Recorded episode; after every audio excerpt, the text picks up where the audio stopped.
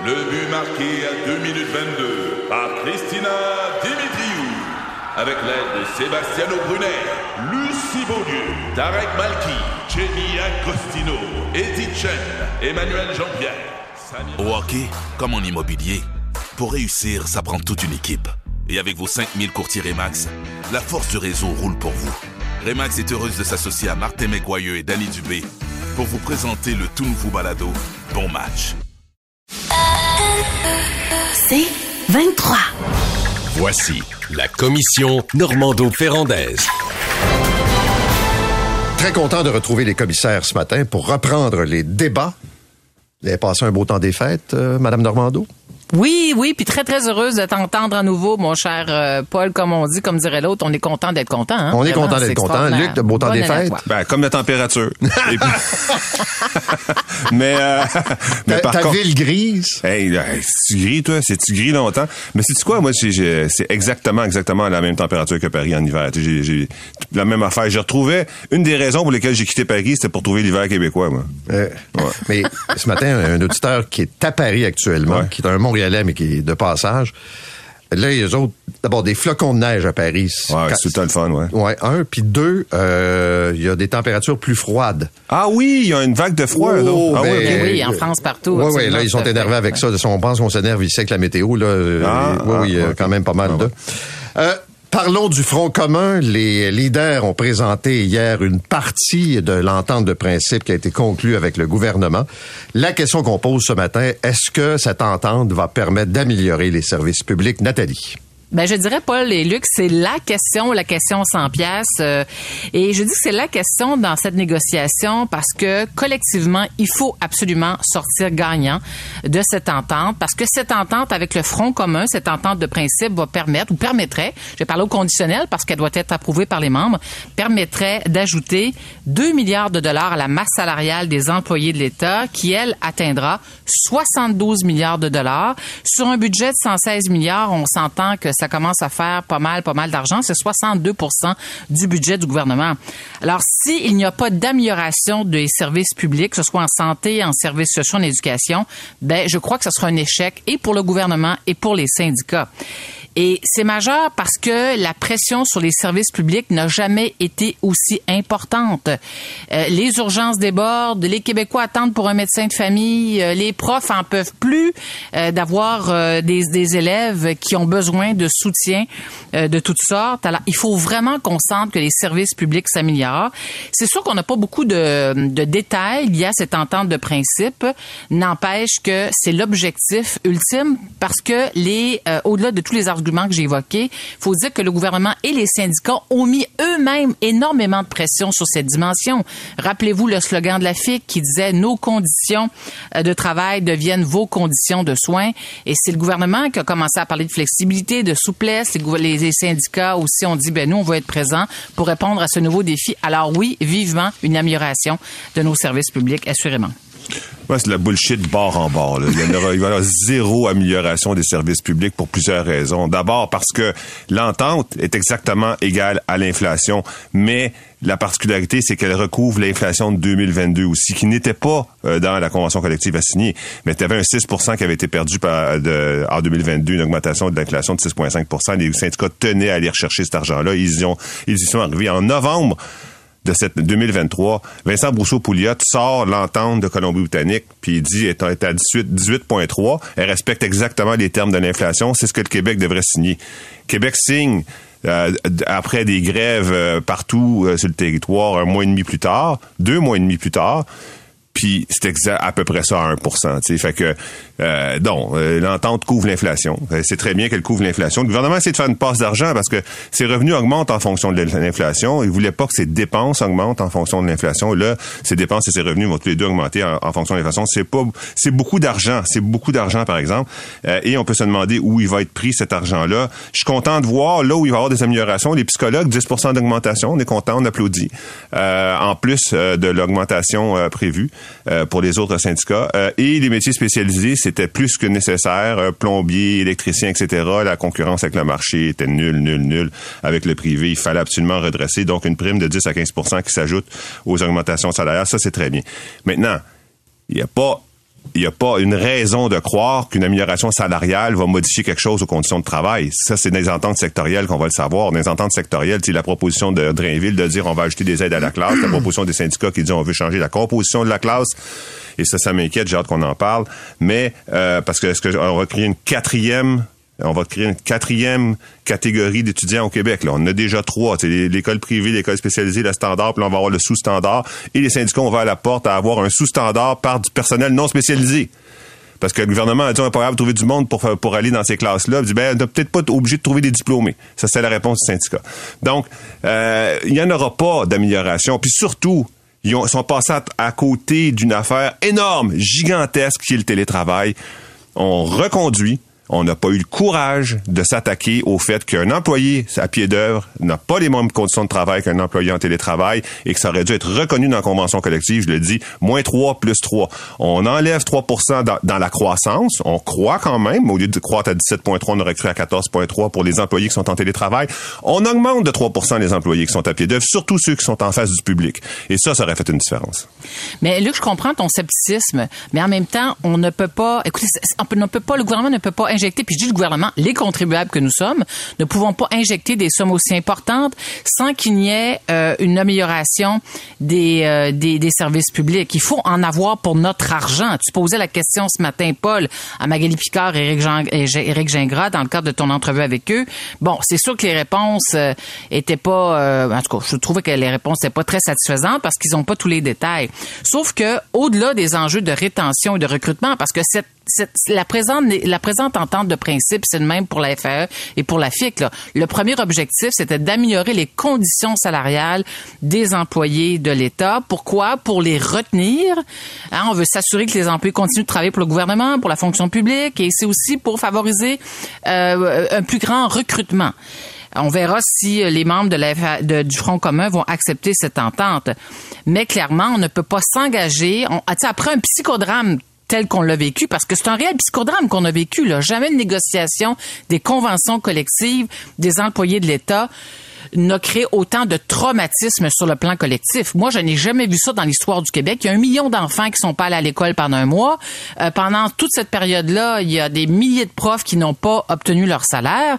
Euh, pendant ce temps-là, ben, tu as des personnes âgées qui meurent sur les civières en attente de soins dans les urgences.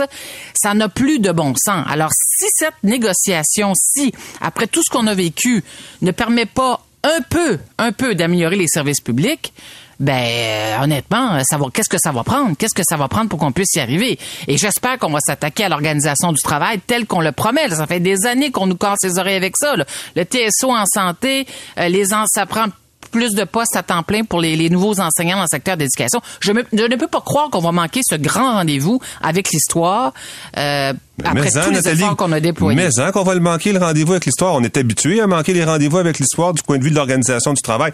J'espère qu'au table sectoriel, parce qu'on ne sait pas encore ce qui se passe au table sectoriel. Ben, mais j'espère que là, il y a des modifications importantes. Mais une augmentation salariale, le, moi je pense que ce que j'ai décodé, là, euh, c'est pas, c'est pas, pas clair, là, mais c'est qu'il n'y a pas tant de changements que ça. C'est-à-dire que sur des modalités, euh, par exemple pour l'affichage des postes, pour la sélection des enseignants, ah bon?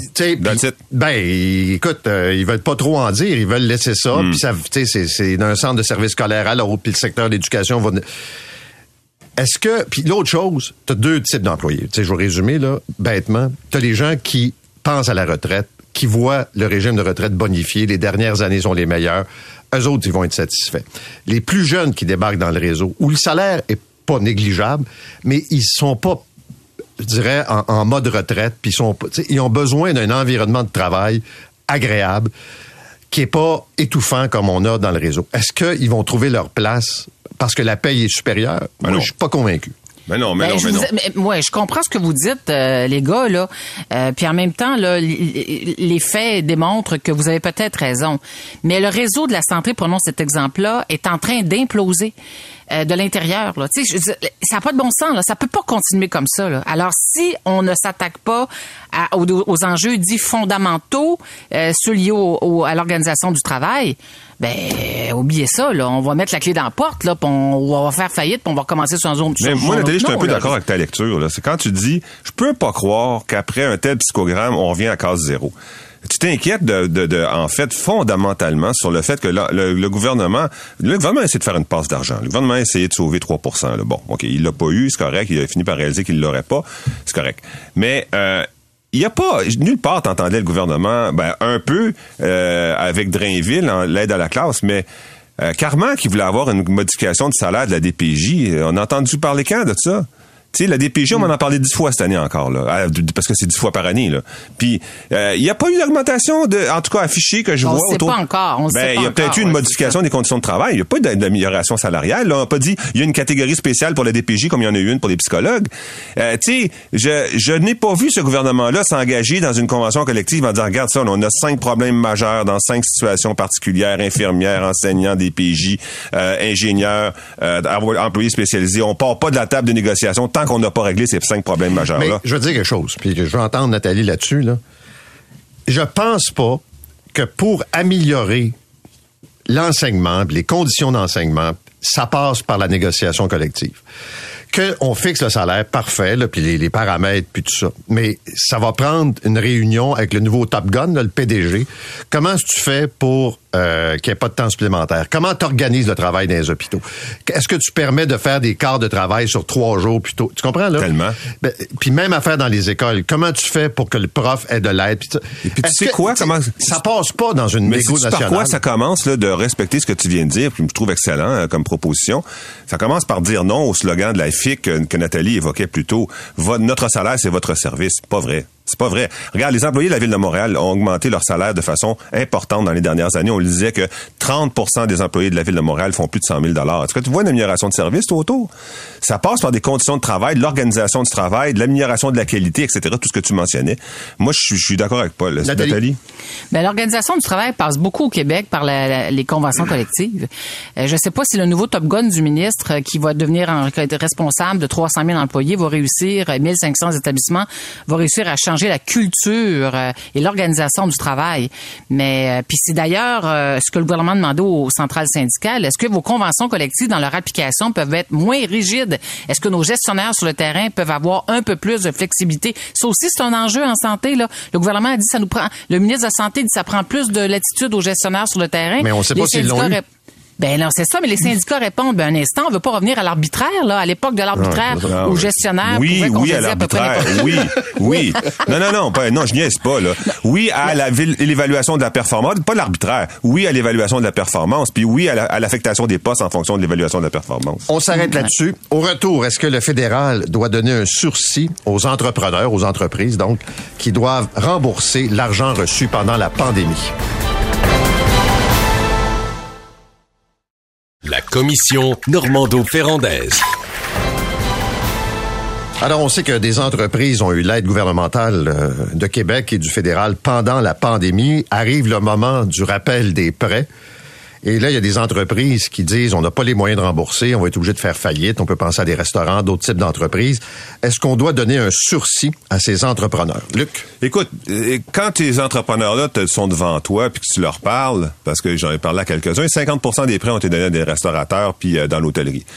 Ben là, tu as envie de dire oui. Mais quand tu regardes l'économie, ça devrait être non. Parce que il n'y a pas de raison de continuer à pousser sur l'inflation, c'est-à-dire à continuer à maintenir des emplois euh, en, grand nombre, par exemple dans la restauration, l'hôtellerie, euh, à tout prix.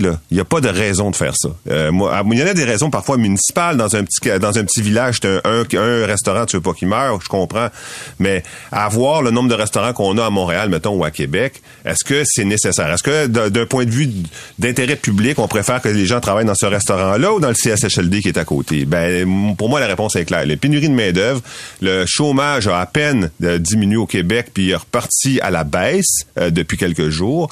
Euh, donc, ça crée de la pression sur les salaires. les salaires restent élevés. On n'arrive pas à recruter dans beaucoup de domaines. On a-tu vraiment besoin de garder autant de restaurants? Alors, d'un point de vue particulièrement froid, moi, je dirais non remboursé et sans délai. Donc, d'autant plus que le délai de remboursement final a été repoussé d'un an en décembre 2026.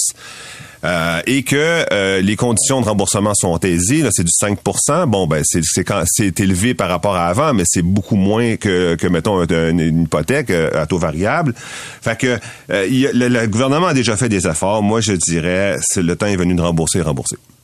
Hmm. Le gouvernement fédéral a mis beaucoup d'argent sur la table hein, pour euh, aider, supporter ces, toutes ces entreprises au Canada. Il y en a plus de presque 900 000 qui ont été aidées sous forme de prêts, de subventions. Au Québec, c'est 182 923 entreprises qui ont pu compter sur le compte d'urgence pour les entreprises canadiennes. C'est le nom du programme 49,2 milliards de dollars qui est sur la table. Le gouvernement pas la ta question. Est-ce qu'on pourrait, euh, dans le fond, sursoir à la date limite imposée, qui est le 18 janvier, pour rembourser euh, des sommes allant de 40 000 à 60 000 dollars? Mais il y a déjà eu un report de cette date de, remboursement. Au départ, ça devait être le 31 décembre 2022. Mais été fixé au 18 janvier 2024. Le directeur parlementaire du budget Ottawa a estimé que si on repoussait jusqu'en janvier 2025, par exemple, si on donnait une année de plus là, à tous ces, tous ces entrepreneurs entrepreneurs, euh, femmes et hommes d'affaires pour rembourser, ça nous coûterait collectivement 907 millions de dollars. 907 millions de dollars.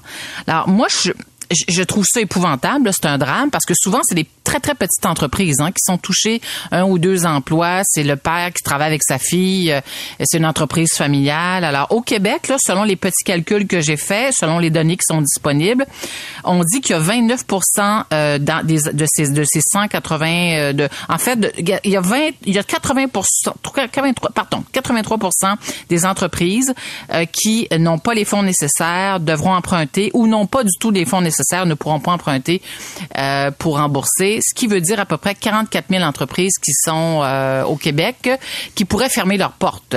44 euh, 000 entreprises, c'est beaucoup, là. C'est énormément, c'est beaucoup de monde, beaucoup d'emplois qui pourraient être perdus. Mais ce matin, je pense qu'on pourrait lancer un appel parce qu'on met beaucoup de pression sur le gouvernement fédéral, mais le secteur qui pourrait peut-être faire la différence, c'est le secteur bancaire, les caisses populaires et les banques.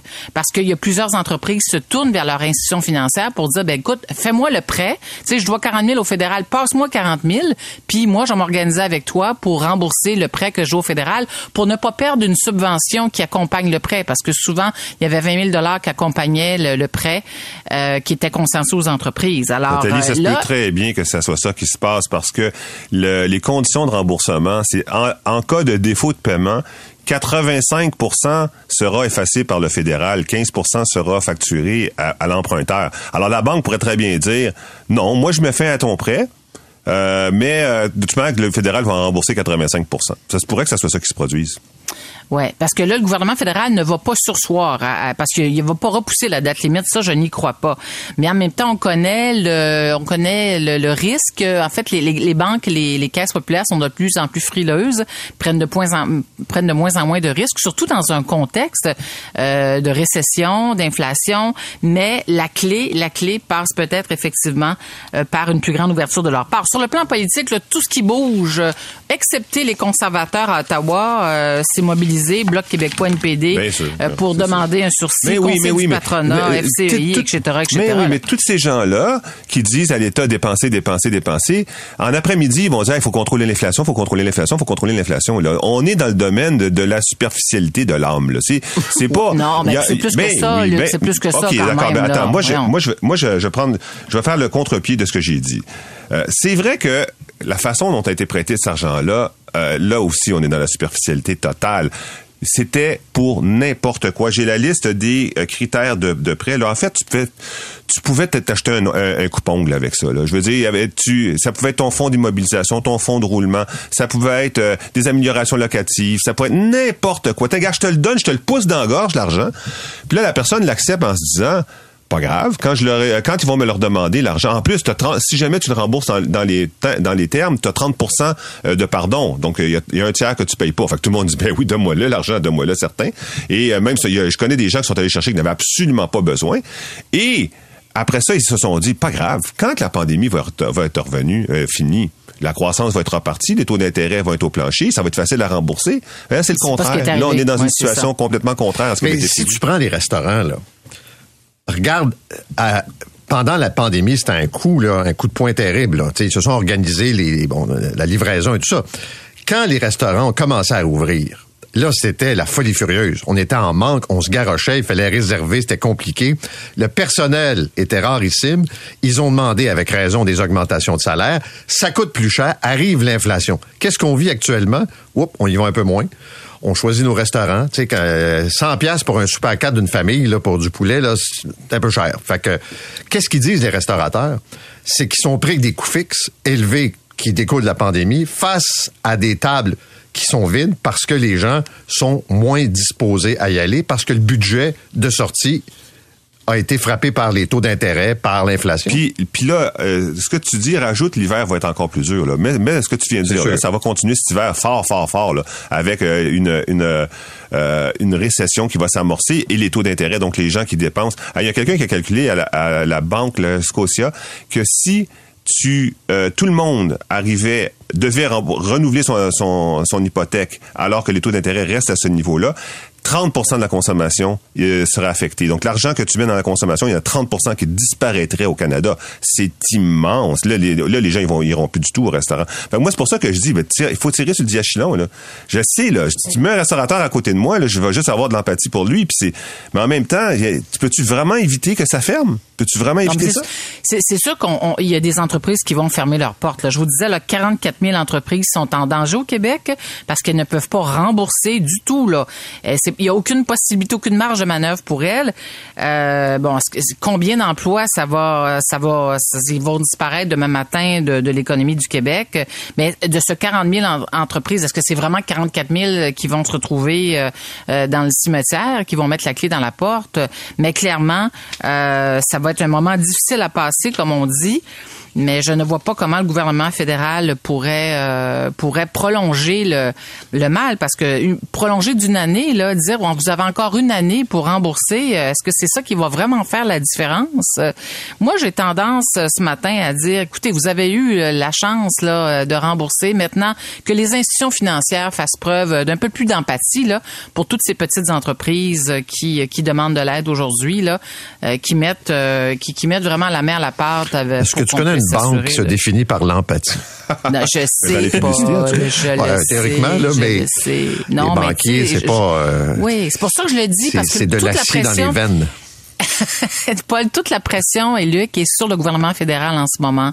Mais personne à peu près parle de, des banques et des institutions financières, des caisses populaires, qui peuvent faire la différence dans la décision de voir une entreprise poursuivre ses activités ou se retrouver, euh, ou se retrouver au cimetière. Je vais pousser la démagogie encore un peu plus. Ça fait du bien, là, je reviens ce matin. ben oui. pas en manque de démagogie. Il rembourse même pas un vieux monsieur qui s'est fait frauder pour 10 000 oui, Dans la presse hier, je lisais ça, là, le vieux monsieur de 87 ans qui est allé faire deux retraits chez Desjardins de 4500 pièces. Personne n'a allumé, personne ne veut le rembourser. Fait que, tu sais, l'empathie pour un restaurateur qui en arrache, pas certain que c'est au rendez-vous. Mm. Du ça comme ça.